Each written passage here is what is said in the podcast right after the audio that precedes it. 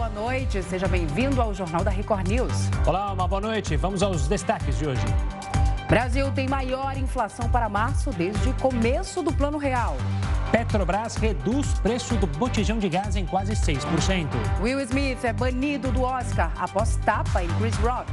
E ainda, a SpaceX lança a primeira missão privada para a Estação Espacial Internacional.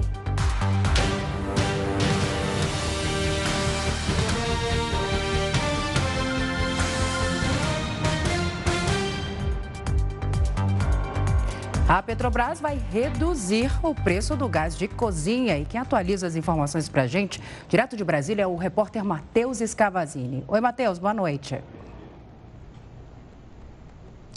Boa noite, Salsi, Gustavo, boa noite a todos. A Petrobras informou que a partir desse sábado vai reduzir em 5,5% o preço do quilo do gás nas refinarias. O preço do botijão de 13 quilos vai passar de R$ 58,21 para R$ 54,94, uma redução média de R$ 3,27. A Petrobras afirmou que a redução acompanha a situação dos preços internacionais que tem se mantido em patamares mais baixos. A estatal também reforçou seu compromisso com a prática de preços competitivos e em equilíbrio com o mercado, ao mesmo tempo em que evita o repasse imediato aos preços internos e aos consumidores brasileiros. O último reajuste do gás aconteceu em 11 de março e foi de 16%. Os sucessivos aumentos do gás e dos combustíveis causaram um desgaste na relação do presidente Jair Bolsonaro com com Silva e Luna, presidente da Petrobras, que acabou sendo demitido e permanece temporariamente no cargo até a próxima semana. Salce e Gustavo. Obrigado pelas informações, Matheus. Uma ótima noite, um ótimo final de semana. E olha, a inflação voltou a subir em março e atingiu o maior índice para o mês em 27 anos. Os preços de derivados do petróleo foram os que sofreram os maiores reajustes. A inflação acelerou 1,62% no Brasil no mês de março.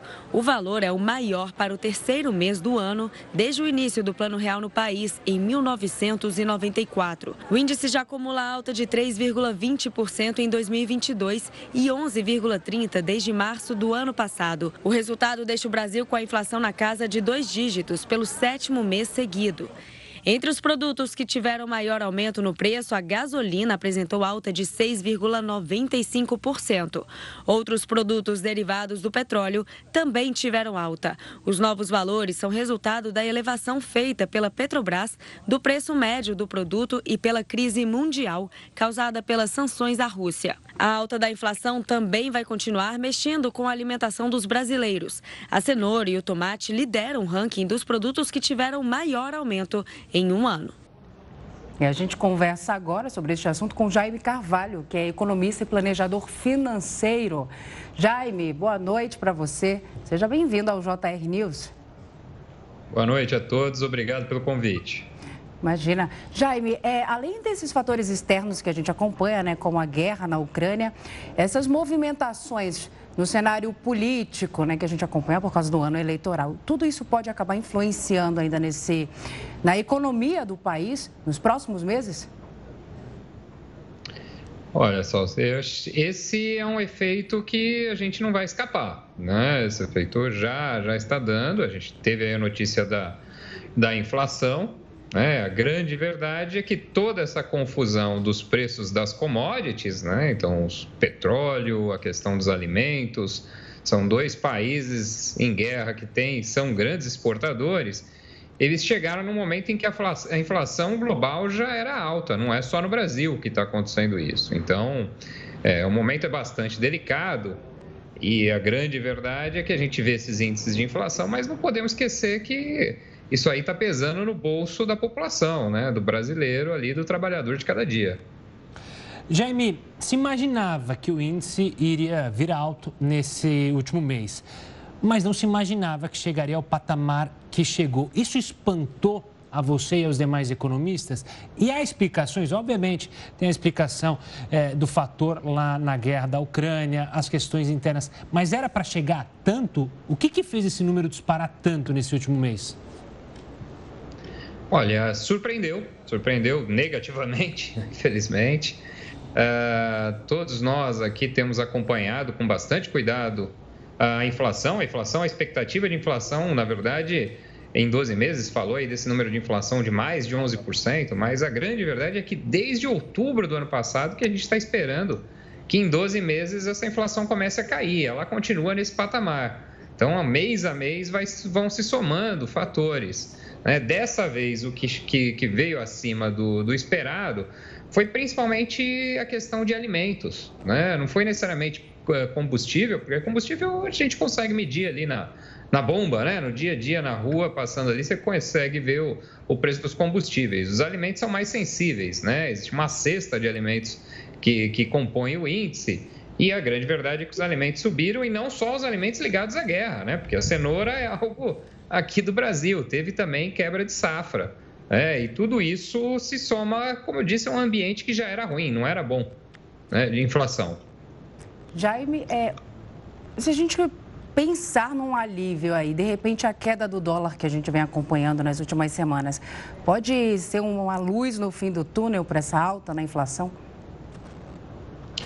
Olha, eu acho que daqui para frente a expectativa é que essa inflação comece a ceder, né? Não só o efeito do dólar, sem dúvida, né? A moeda brasileira se fortalecendo e o dólar é, se enfraquecendo, os produtos internacionais chegam aqui no Brasil mais baratos. Né? Você tem outros fatores, o próprio petróleo é, já esteve mais alto, né? então a, a, o nível do petróleo atual já não é o mais alto.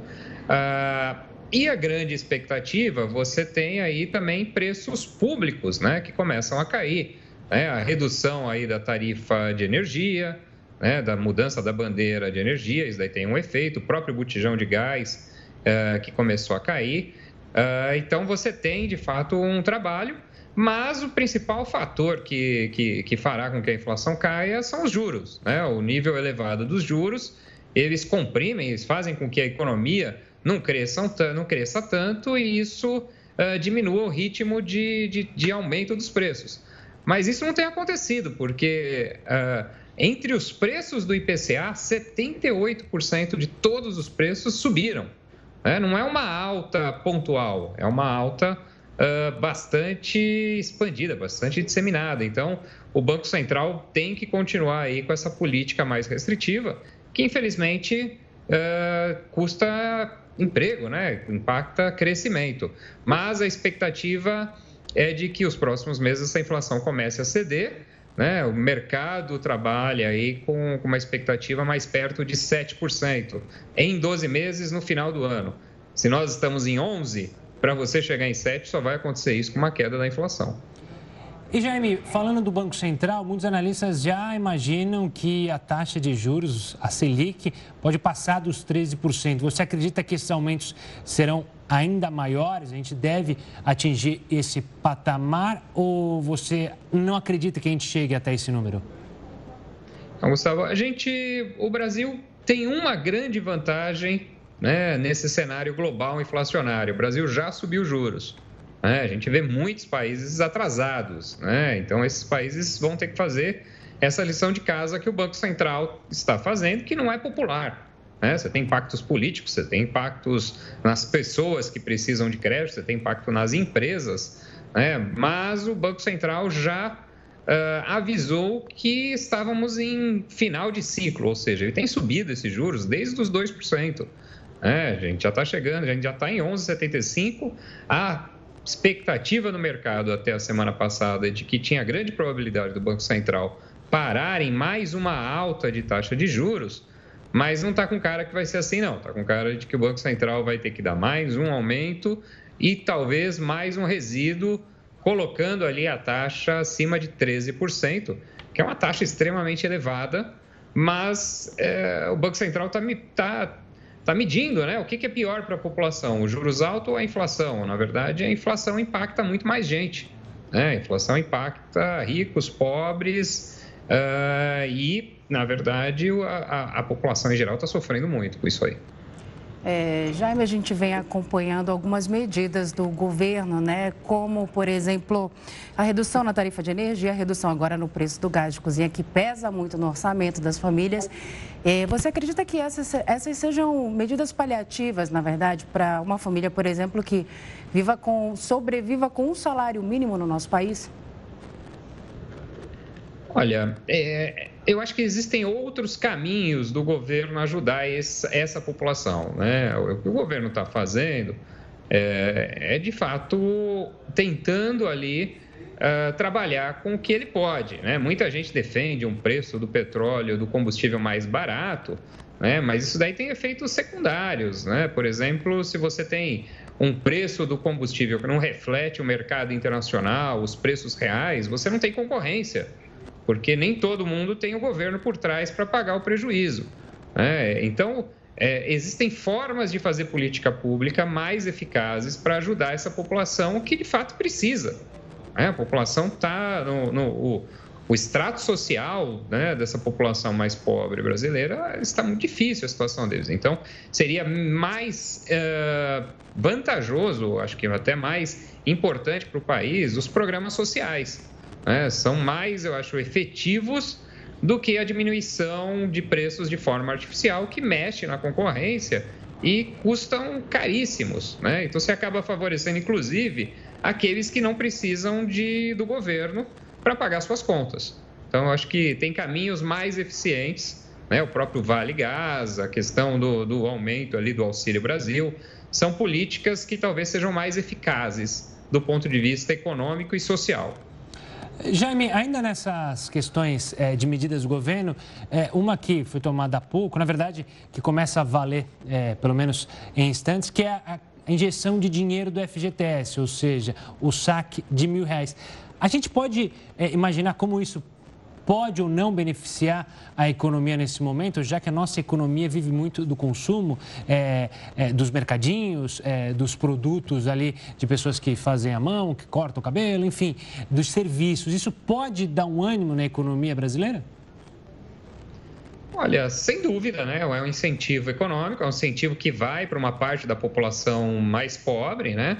Agora, boa parte da força de trabalho brasileira já não é mais CLT, né? Já não tem mais esse benefício, né? Então, o Fundo de Garantia também deixou de ser uma grande arma de, de promoção de, de, de desenvolvimento, de distribuição de renda, porque uma parte significativa da população não participa disso, né?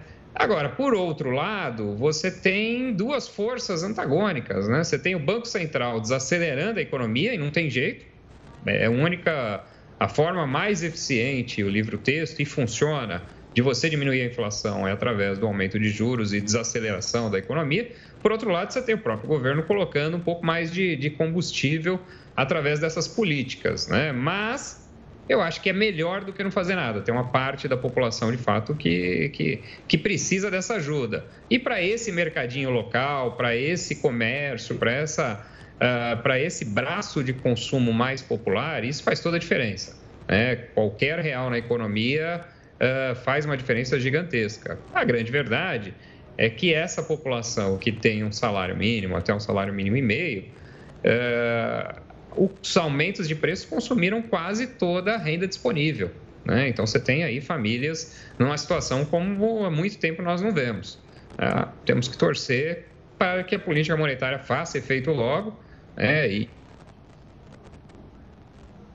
Acho que perdemos o contato com o Jaime, a gente já se caminhava por fim, mas Jaime, perdão, deu uma última, deu uma paralisada aí na sua conexão, mas você encerrava falando justamente sobre é, os perigos que essa, esse índice inflacionário alto atinge justamente a camada mais popular.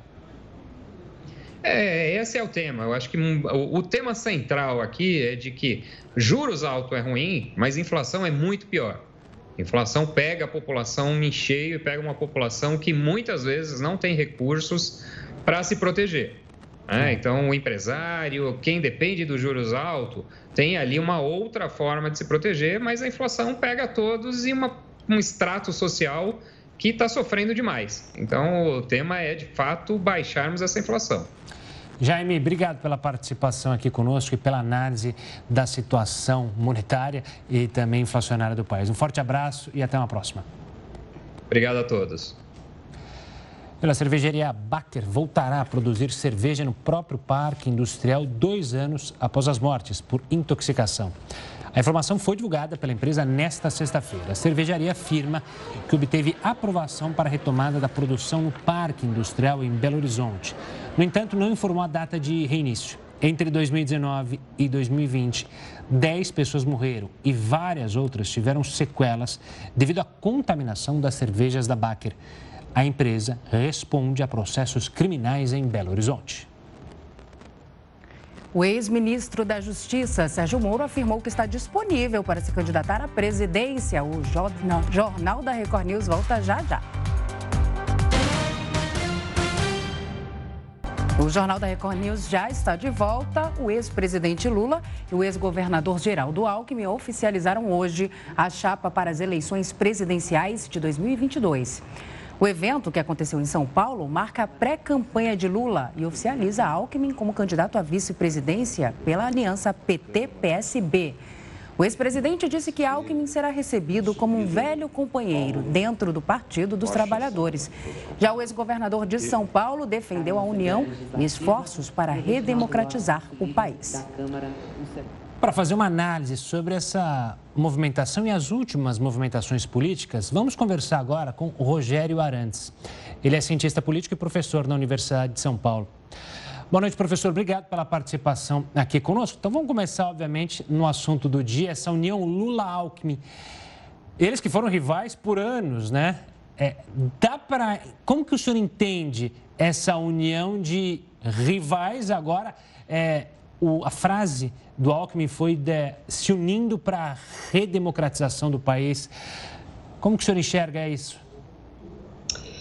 De fato, Gustavo, há por trás dessa história, como você bem lembra, uma rivalidade histórica, né? Se a gente tomar o ex-governador Geraldo Alckmin como representante do PSDB, já não é mais, hoje ele se encontra afiliado ao PSB, mas na verdade ele traz essa história é, de uma relação também conflituosa entre o PSDB e o PT. Então, esse movimento que, que eles fazem nesse momento de, de montarem uma chapa conjunta para disputar a presidência da República, sem dúvida nenhuma, é também um fato histórico e que deve ser muito bem interpretado por nós analistas, uh, e pela, pela, pelos cidadãos de um modo geral que acompanham com todo interesse né, o desenrolar da, da, da campanha eleitoral rumo aí às eleições presidenciais. Eu acho que, acrescentando um pouco mais de análise, Gustavo, é, foi um passo importante que o ex-presidente Lula deu na direção de tentar ocupar não é, um espaço maior dentro do centro do espectro político brasileiro.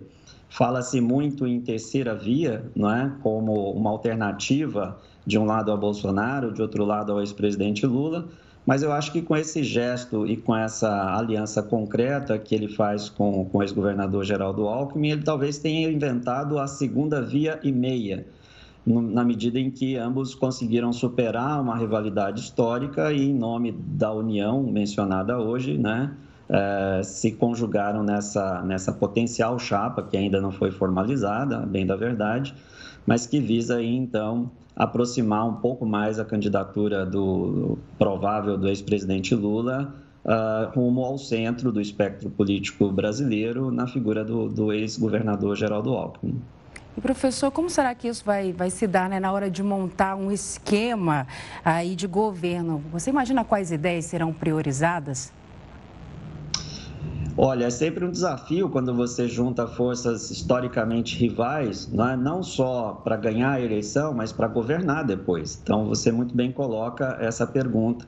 E ela foi objeto do discurso hoje, tanto do, do ex-governador quanto do ex-presidente.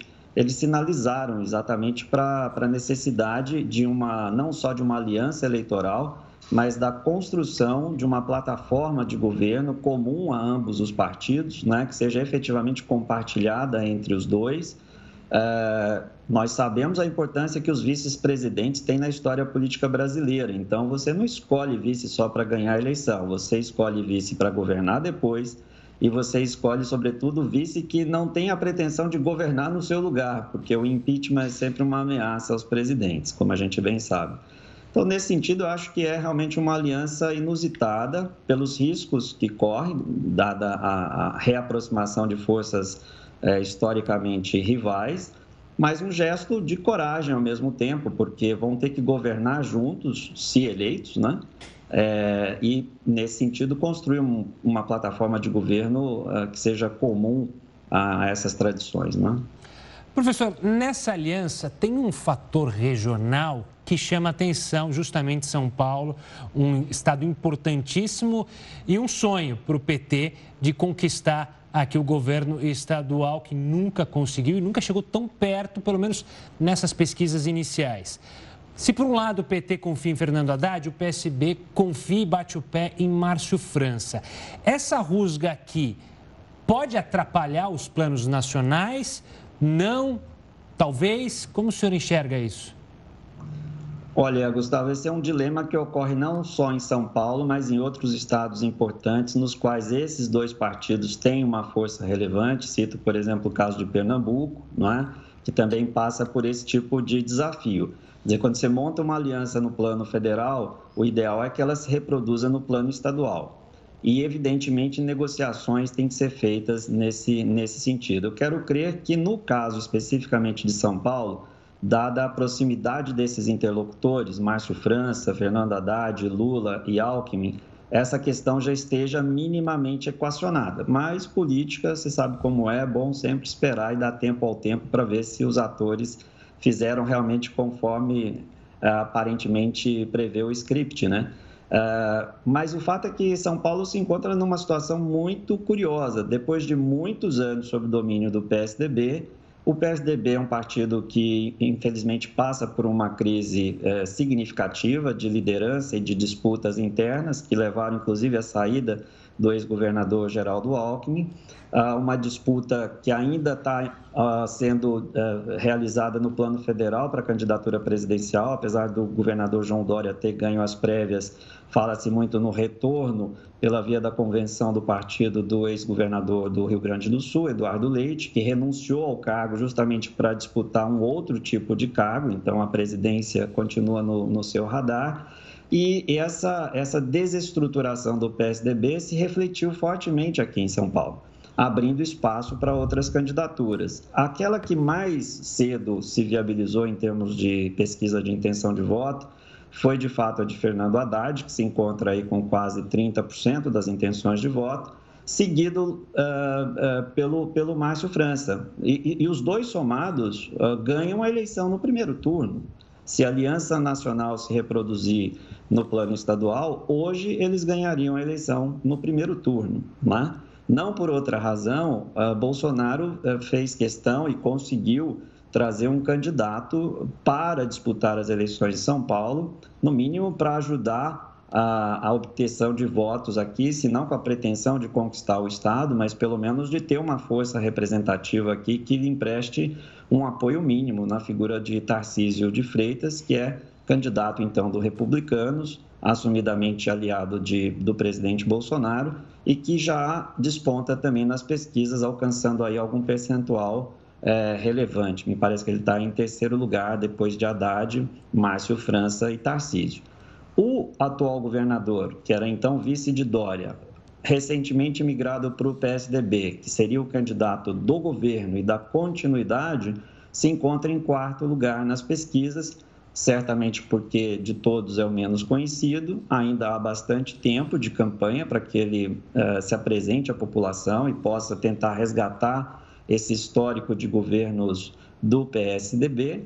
Mas o fato é que o cenário em São Paulo é, é, apresenta né, uma, uma, uma novidade muito grande em relação às eleições anteriores num xadrez bem diferente do que nós estamos, estávamos né, habituados a, a lidar. E isso vai exigir dessas forças que ainda estão nesse momento de calcular sua, suas estratégias, né? maximizar suas opções, maximizar suas intenções de voto junto ao eleitorado. Uh, muita negociação ainda vai acontecer antes que essas candidaturas sejam efetivamente formalizadas. Professor, o Lula conseguiu seduzir o Alckmin né, na formação da chapa e agora ele está de olho, estaria de olho em senadores da terceira via. É, essas conquistas serão importantes para o partido?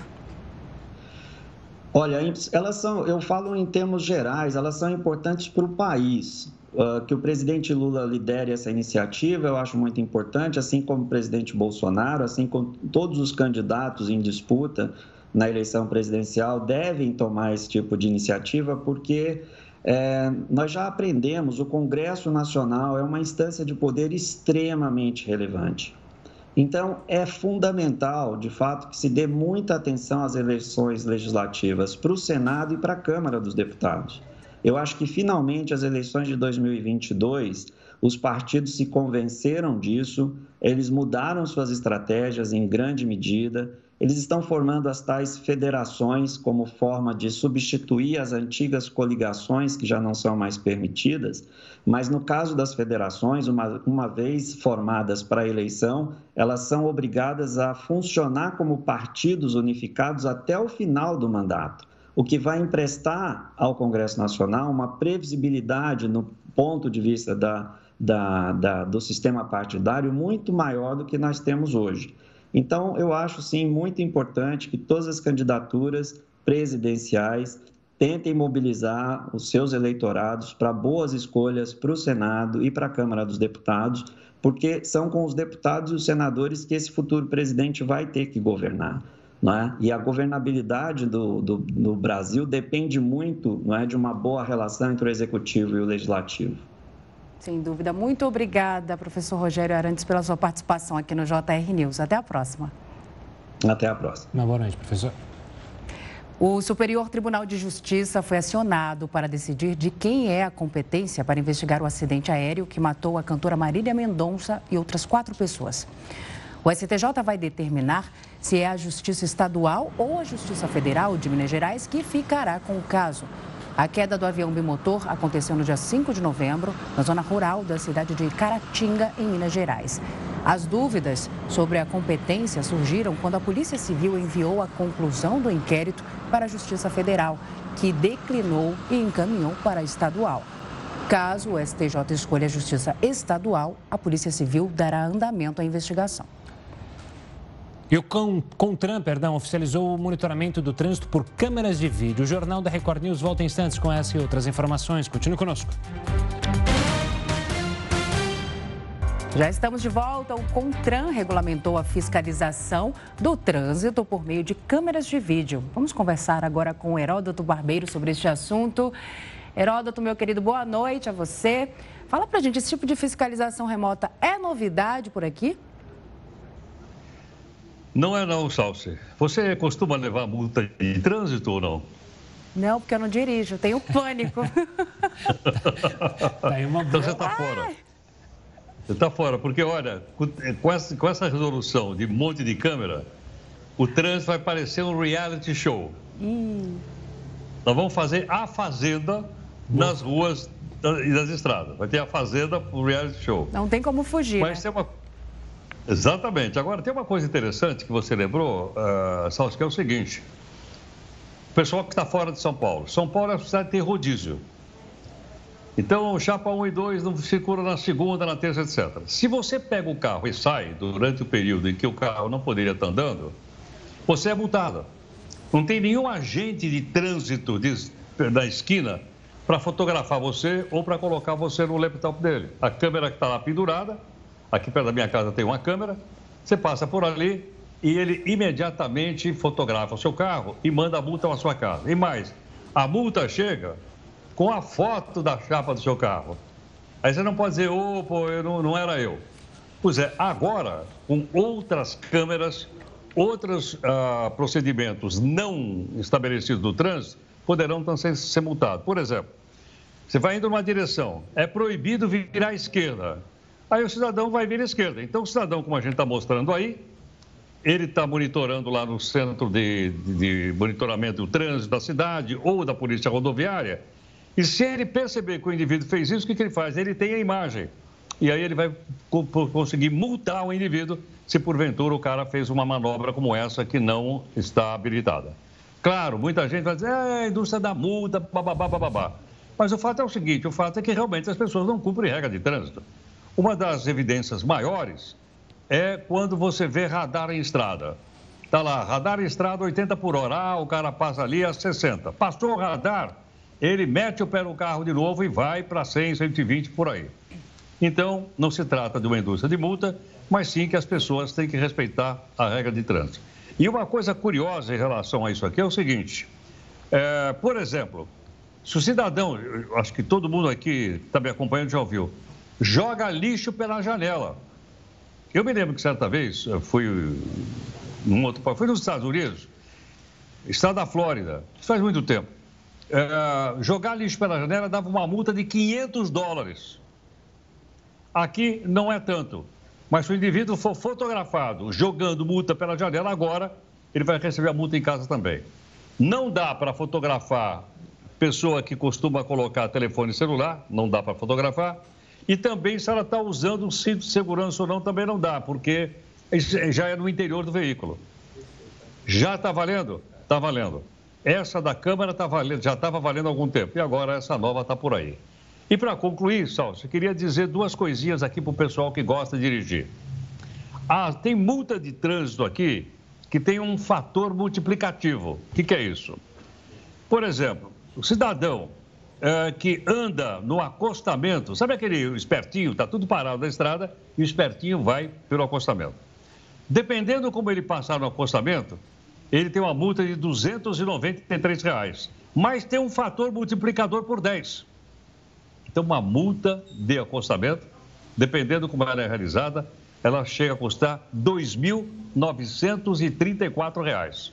Quase 3 mil reais uma multa por acostamento. Mas o que é, que é mais grave de todas as multas? É quando você interdita uma estrada ou quando você interdita uma, uma, uma via pública. A multa por fechar uma rua, atravessou seu carro e fechou a rua. A multa é de 243 reais, mas tem um fator de multiplicação por 20. Então, atenção aí, vai para quase 6 mil reais. Então, com as câmeras é? e com uma multa pesada como essa, o indivíduo vai ter que vender o carro, 6 mil reais, vai ter que vender o carro, metade do carro, para poder pagar a multa.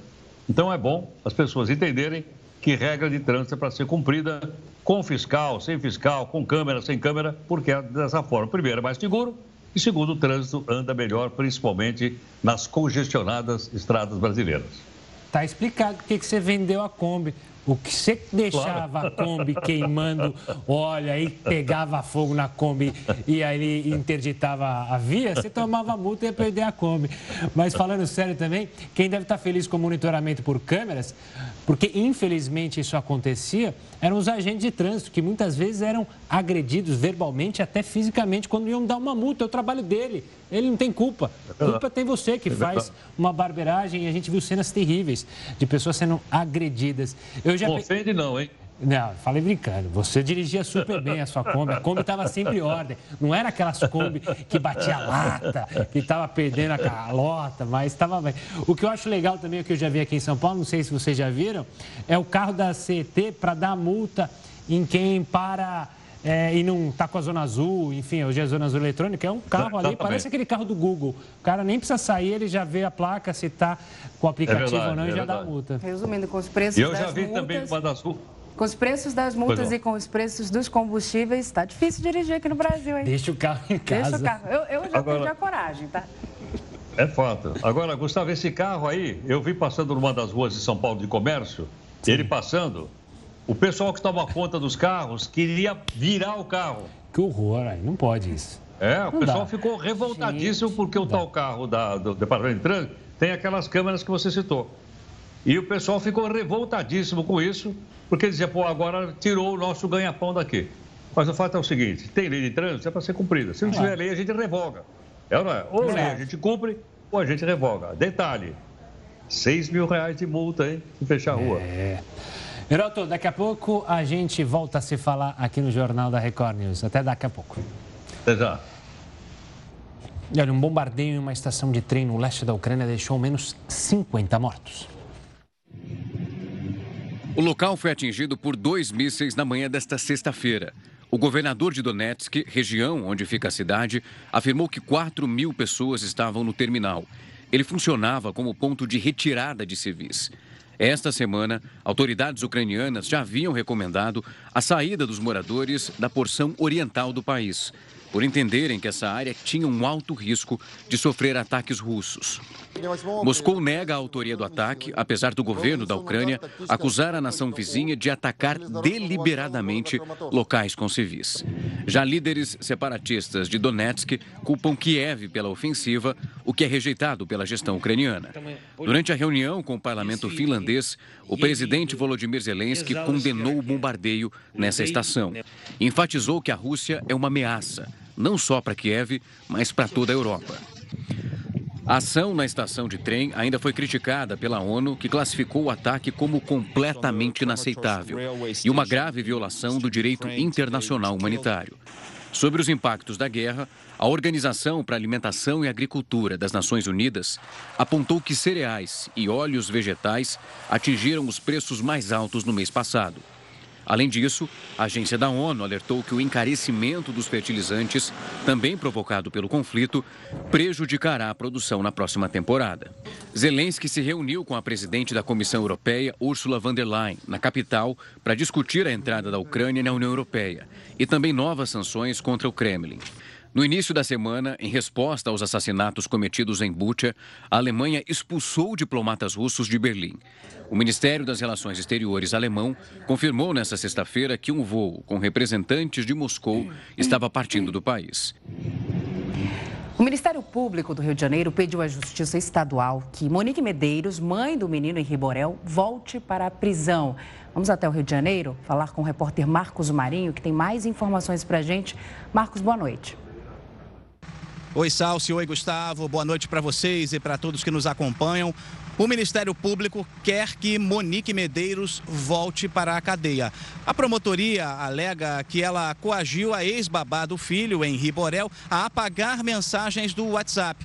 Para a promotoria, isso prova que ela sabia que o menino era agredido dentro de casa pelo ex-padrasto, o ex-vereador conhecido como Doutor Jairinho, que continua preso. Além disso, a promotoria contestou a argumentação dos advogados de Monique Medeiros, que alegam que ela estava sendo ameaçada dentro da prisão. Enfim, Monique Medeiros deixou a cadeia após colocar uma tornozeleira eletrônica. Ela é ré no processo que apura a morte do filho. Henri Borel tinha quatro anos quando foi torturado e assassinado. Eu volto com vocês, Gustavo e Salsi. E olha, os franceses se preparam para as eleições presidenciais agora, de domingo. O Jornal da Record News volta em instantes para falar sobre esse e outros assuntos.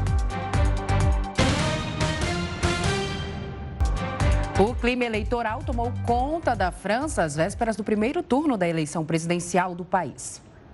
Os candidatos intensificaram os esforços e a campanha. Os franceses vão às urnas neste domingo para escolher o presidente para os próximos cinco anos.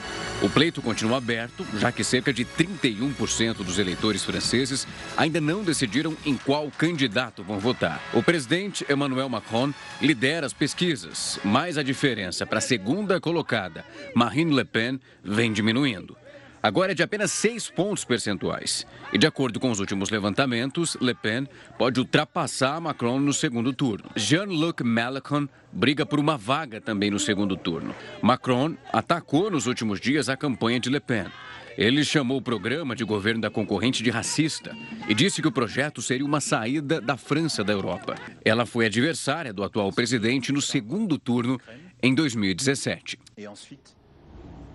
Para falar mais, então, sobre as eleições da França no domingo, a gente conversa agora com Paulo Velasco, professor de Relações Internacionais da Universidade Estadual do Rio de Janeiro.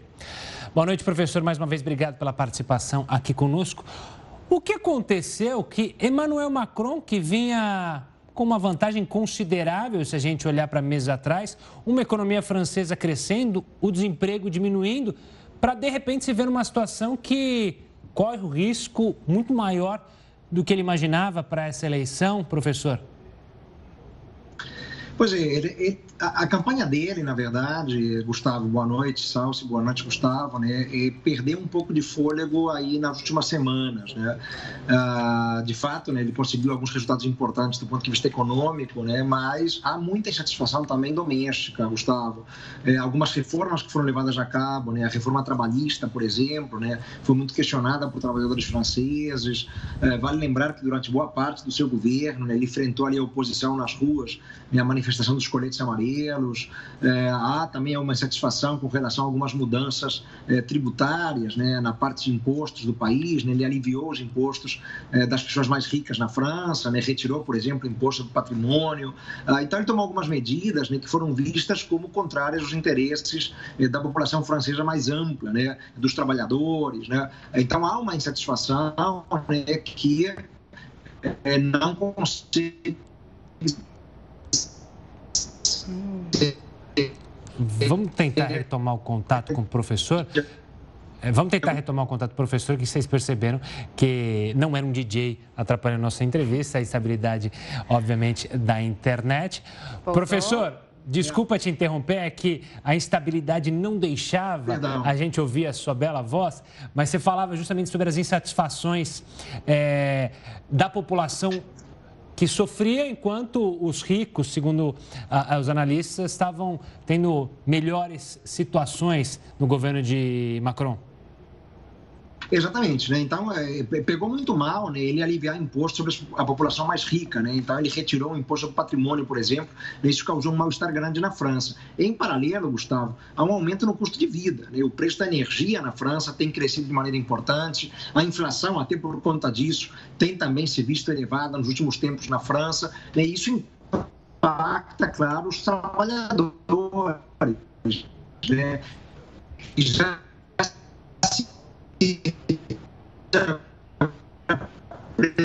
Vamos reconectar com o professor. A gente vai seguir aqui com o Jornal da Record News. E assim que a gente tiver uma estabilidade é, mais segura, a gente retoma o contato com o professor Paulo Velasco, até para vocês aí de casa entenderem melhor a situação lá na França. As viagens aéreas domésticas cresceram 32,5% em fevereiro aqui no Brasil. A Associação Internacional de Transporte Aéreo fez a comparação com fevereiro do ano passado. A recuperação aconteceu na maior parte do mundo. Nos Estados Unidos, os voos domésticos subiram 112,5% no período. Apesar dos dados positivos de crescimento, o mercado aéreo ainda sofre uma crise. O total de voos internacionais ainda representa queda de 59,6% em comparação com fevereiro de 2019, antes da pandemia. Já os voos domésticos em todo o mundo caíram 21,8% no período.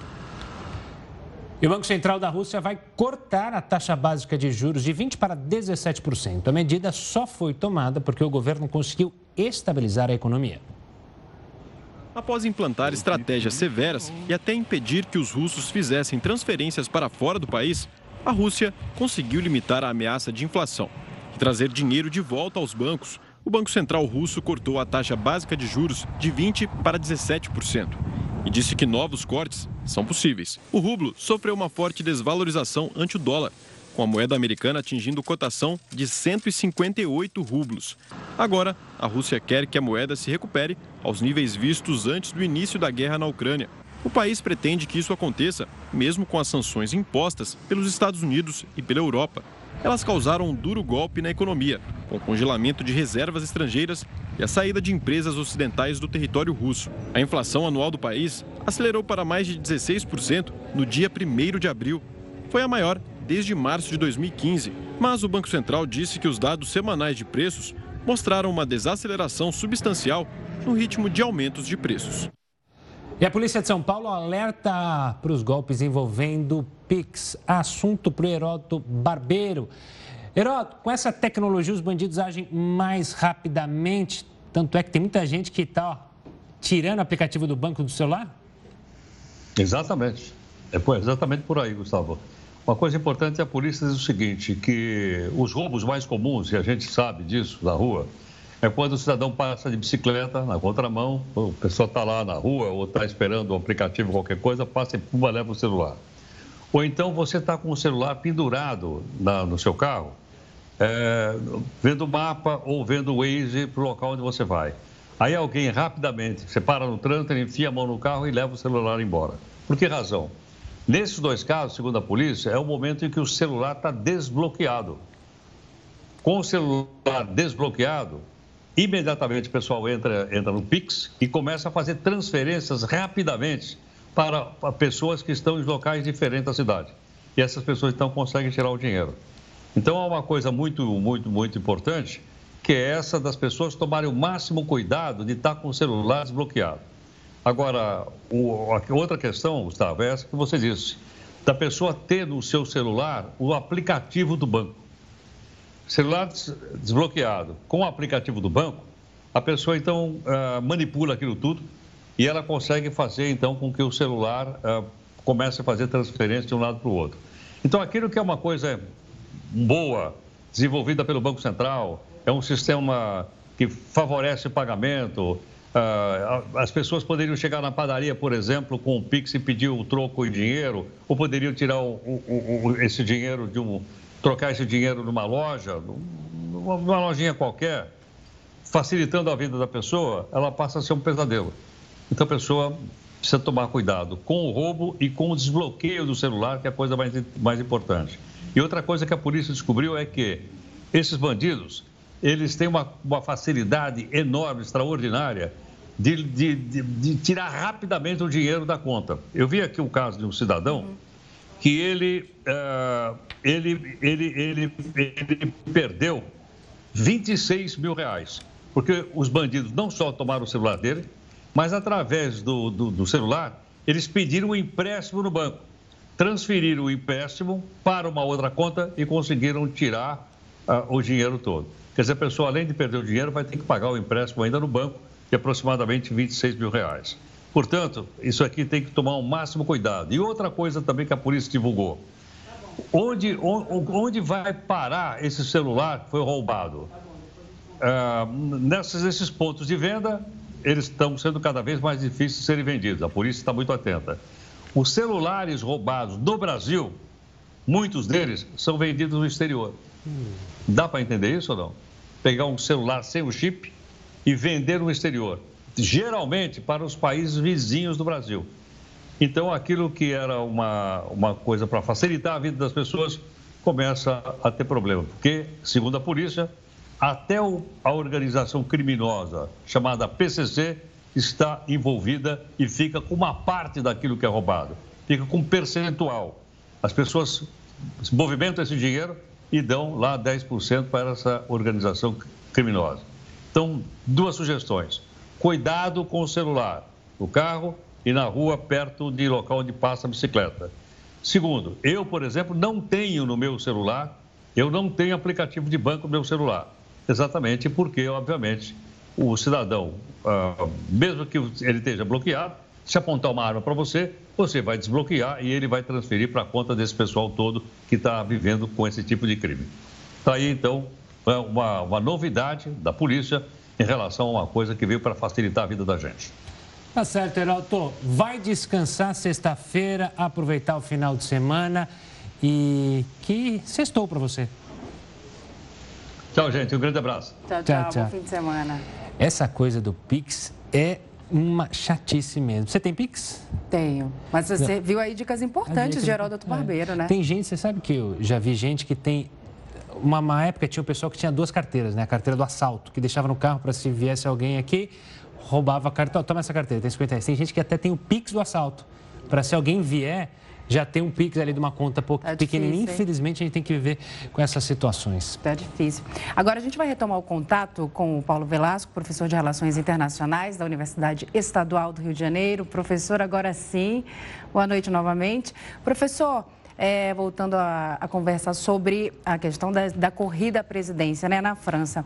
Essa imagem do Macron de presidente dos ricos e também a atuação dele diante desse conflito na Ucrânia, né, principalmente depois do encontro que ele teve com Putin, você acredita que é, esses dois fatores podem ter prejudicado a popularidade dele no país? A população esperava medidas mais enérgicas de Putin diante desse conflito também na Ucrânia? É, eu acho que, na verdade, o que move, Salsi, boa noite mais uma vez, os eleitores franceses é menos a política externa e mais a política doméstica. Né? É bem verdade que o Macron tentou né, assumir a postura de estadista nesse contexto agora do conflito, é, tentou se colocar, talvez, como a principal voz ocidental né, para intermediar uma solução. Né? Vale lembrar que ele tem atuado, inclusive, é, mesmo antes da eclosão da guerra, né, ele manteve diálogo ali né, com os dois lados, né, inclusive com o próprio Putin, né, teve encontro presencial com o Putin antes da guerra eclodir também, né, tentando justamente encontrar uma solução, uma saída negociada que pudesse evitar o conflito. Né. Ele tentou se colocar, talvez, como a principal voz né, experiente no Ocidente, lembrando né, que o Biden está há pouco mais de um ano no cargo, lembrando que o Olaf Scholz, alemão, está né, poucos meses no cargo. Então, das grandes lideranças ocidentais, de fato, Macron sobressai, né, até porque também vem ocupando aí né, o cargo de presidente rotativo da União Europeia. Né? A França, desde janeiro, né, ocupa essa função de presidência rotativa da União Europeia. Mas, apesar disso tudo, nessa tentativa dele de se colocar né, como estadista, como intermediador né, da crise. Ele não conseguiu uma solução, né, o conflito eclodiu, né, e de lá para cá, né, apesar das tentativas que continuam né, por parte da França de encontrar uma solução, isso não tem acontecido. É, então, certamente não será por meio da política externa que ele vai conquistar o eleitorado francês. E olhando para a política doméstica, como estávamos conversando, existe uma insatisfação né, em relação ao avanço da inflação, do preço da energia. Né, ele é visto, sim, como você bem colocou, né, como alguém que governou muito para as classes mais abastadas, para os mais ricos da França, né, tendo levado a cabo, por exemplo, uma reforma trabalhista né, que prejudicou né, os trabalhadores em alguns de seus direitos, algumas de suas prerrogativas. Tentou levar adiante uma reforma previdenciária que foi muito criticada, muito questionada, acabou não avançando por conta, sobretudo, da pandemia. Ele enfrentou protestos nas ruas né, ao longo de todo o seu governo. Então, claro, ele lidera as pesquisas, né, é o favorito para vencer né, as eleições na França, mas não vai ter vida fácil e a tendência é que tenhamos, sim, né, um segundo turno, muito possivelmente com né, a Marine Le Pen mais apertado do que foi em 2017. Vamos falar dela então, professor? Fazendo uma analogia com a política brasileira, a gente falou mais cedo do ex-presidente Lula, né, que muita gente citou na primeira eleição dele que o Lula paz e amor, na segunda, se não me engano, que era o Lula paz e amor. A Marine Le Pen era considerada uma candidata de extrema direita. Só que nessa eleição tem muita gente falando que a Marine Le Pen, paz e amor também, colou esse rótulo, ela está mais é, menos extremista e mais a um campo da direita central ou não é bem assim? Não, eu acho que faz sentido sim essa leitura. Né? É, eu não vejo também é, a Marine Le Pen tendo caminhado tanto para o centro, mas é verdade sim né, que ela deixou um pouco de lado um discurso mais extremado, um discurso mais radical que a caracterizou. E, na verdade, ela, quando surge como figura política, Gustavo, ela surge muito associada à figura do seu pai. Né? O seu pai era um extremista, né? o seu pai era, de fato, um grande nome na extrema-direita francesa. Né? Ah, e a Marine Le Pen cresceu politicamente na França, né? é muito associada à figura do pai, né? sob as asas do pai, né? com quem acabou rompendo politicamente mais adiante. Né? E nas últimas eleições, em 2017, ela teve um desempenho muito ruim no segundo turno, exatamente por esse seu background, né? por essa retórica, esse discurso né, anti-imigração, né, alguns entendiam ali um discurso xenófobo, racista, é, quase que neonazista. Né, isso acabou atrapalhando muito a evolução política dele e o desempenho em eleições. Ela foi a terceira colocada em 2012, a segunda colocada, mas perdendo feio no segundo turno em 2017, uma diferença enorme para o Macron. E agora ela tenta tra é, trazer uma outra perspectiva, né, é, tentar construir uma outra imagem mais moderada, claro, sem renunciar né, a uma bandeira mais de direita, mas aquela extrema direita que era associada a Marine Le Pen, né, agora está muito mais associada, por exemplo, ao Henrique Zomer, né, que é um outro candidato, né, é um comentarista de televisão muito famoso, de origem argelina. Né, esse sim tem um discurso mais radical, né, mais islamofóbico, inclusive, né, é mais anti-imigração, muito mais duro do que o da Marine Le Pen. Então, como existe até um candidato mais à direita do que ela, ela acaba também passando por uma, é, uma ideia de moderação um pouco maior, que certamente tem valido ali para um aumento da, da, eh, do seu peso nas pesquisas pré-eleitorais, né? Ela está aí girando em torno de 20%, uma diferença pequena, empate técnico, na verdade, Gustavo e salse com é, o Macron. E aí, claro, temos que ver como é que ela se desempenharia num segundo turno. Né? É, se o Henrique Zomer, por exemplo, apoiasse a Marine Le Pen, ela poderia ter um desempenho melhor no segundo turno né? e talvez até né, fazer um jogo duro aí com o Macron. Mas sim, né, uma moderação no discurso, ela sabe, claro, né, até por experiências prévias, né, de que manter aquela bandeira radical né, não surtiria muito efeito. Professor, muito obrigado pela participação aqui, pela análise e veremos como será o primeiro turno da eleição na França no domingo. Forte abraço e até uma próxima. Abraço, até a próxima para vocês. E olha, a SpaceX lançou o primeiro voo privado para a Estação Espacial Internacional. O Jornal da Record News volta em 30 segundos. Pode contar. O Jornal da Record News já está de volta. A Caixa Econômica liberou a consulta ao saque extraordinário do FGTS deste ano. Os valores de até mil reais serão disponibilizados a partir do dia 20 de abril, de acordo com o mês de nascimento do trabalhador. O saque extraordinário deste ano deve beneficiar mais de 40 milhões de pessoas, totalizando 30 bilhões de reais. A consulta dos valores pode ser feita pelo aplicativo do FGTS, no site e nas agências da Caixa. E a plataforma Não Me Perturbe já atingiu 10 milhões de números de telefone cadastrados no Brasil. O montante alcançado representa apenas 3,5% da base dos mais de 284 milhões de números fixos e móveis registrados no país. A maior parte dos bloqueios está no estado de São Paulo, com quase 5 milhões de linhas. A plataforma foi criada em julho de 2019 com o objetivo de impedir assédio comercial de bancos e empresas de telecomunicações. Para cadastrar o número, Basta entrar no site nãomeperturbe.com.br e fornecer o CPF e o número da linha telefônica. E olha, quem for pego desperdiçando água poderá ser preso no México. A capital mexicana enfrenta escassez de água bem na época das festividades da Páscoa. E é tradição nessa época do ano por lá que as pessoas joguem água uma nas outras. Dessa vez, quem for pego ali desperdiçando água pode pagar uma multa de cerca de mil reais e até mesmo ser preso por 24 horas. E a SpaceX fez hoje o primeiro voo fretado privado para a Estação Espacial Internacional. Five, four, three,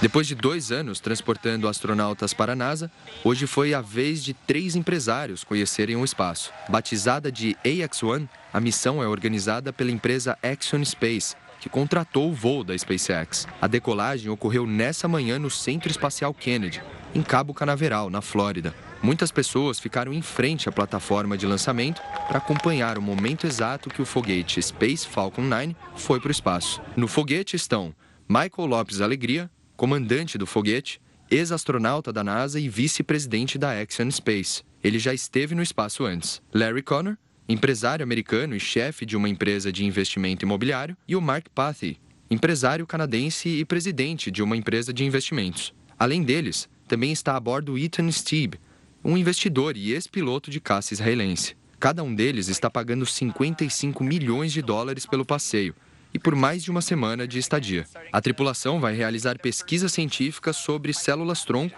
e sobre a saúde do coração. A Axion Space também tem interesses comerciais nessas viagens. Desde os anos 2000, vários novatos viajaram para a Estação Espacial Internacional. No ano passado, a Rússia chegou a enviar uma equipe de filmagem e um bilionário japonês. Rapaz, que pechinche, hein? 55 milhões. Tranquilo para você, né, Gustavo? Já, tranquilo. e olha, o ator Will Smith foi, foi banido do Oscar e de todos os eventos da academia por 10 anos. A decisão foi tomada hoje. Ele só poderá voltar a participar em 2032. O presidente da academia disse que o comportamento do ator foi inaceitável e elogiou a postura de Chris Rock após o tapa. A reunião para decidir o futuro do ator estava marcada para o dia 18 de abril, mas foi antecipada. Will Smith já havia anunciado que não iria mais participar da academia após o ocorrido, o que foi aceito pelos diretores. O Jornal da Record News fica por aqui. Muito obrigada pela sua companhia. Uma ótima noite. Fique agora com News às 10 hoje com a Risa Castro. Um ótimo final de semana e eu estarei aqui, meu plantão. Vou rir bastante. Ah, meu Deus. Tchau, tchau.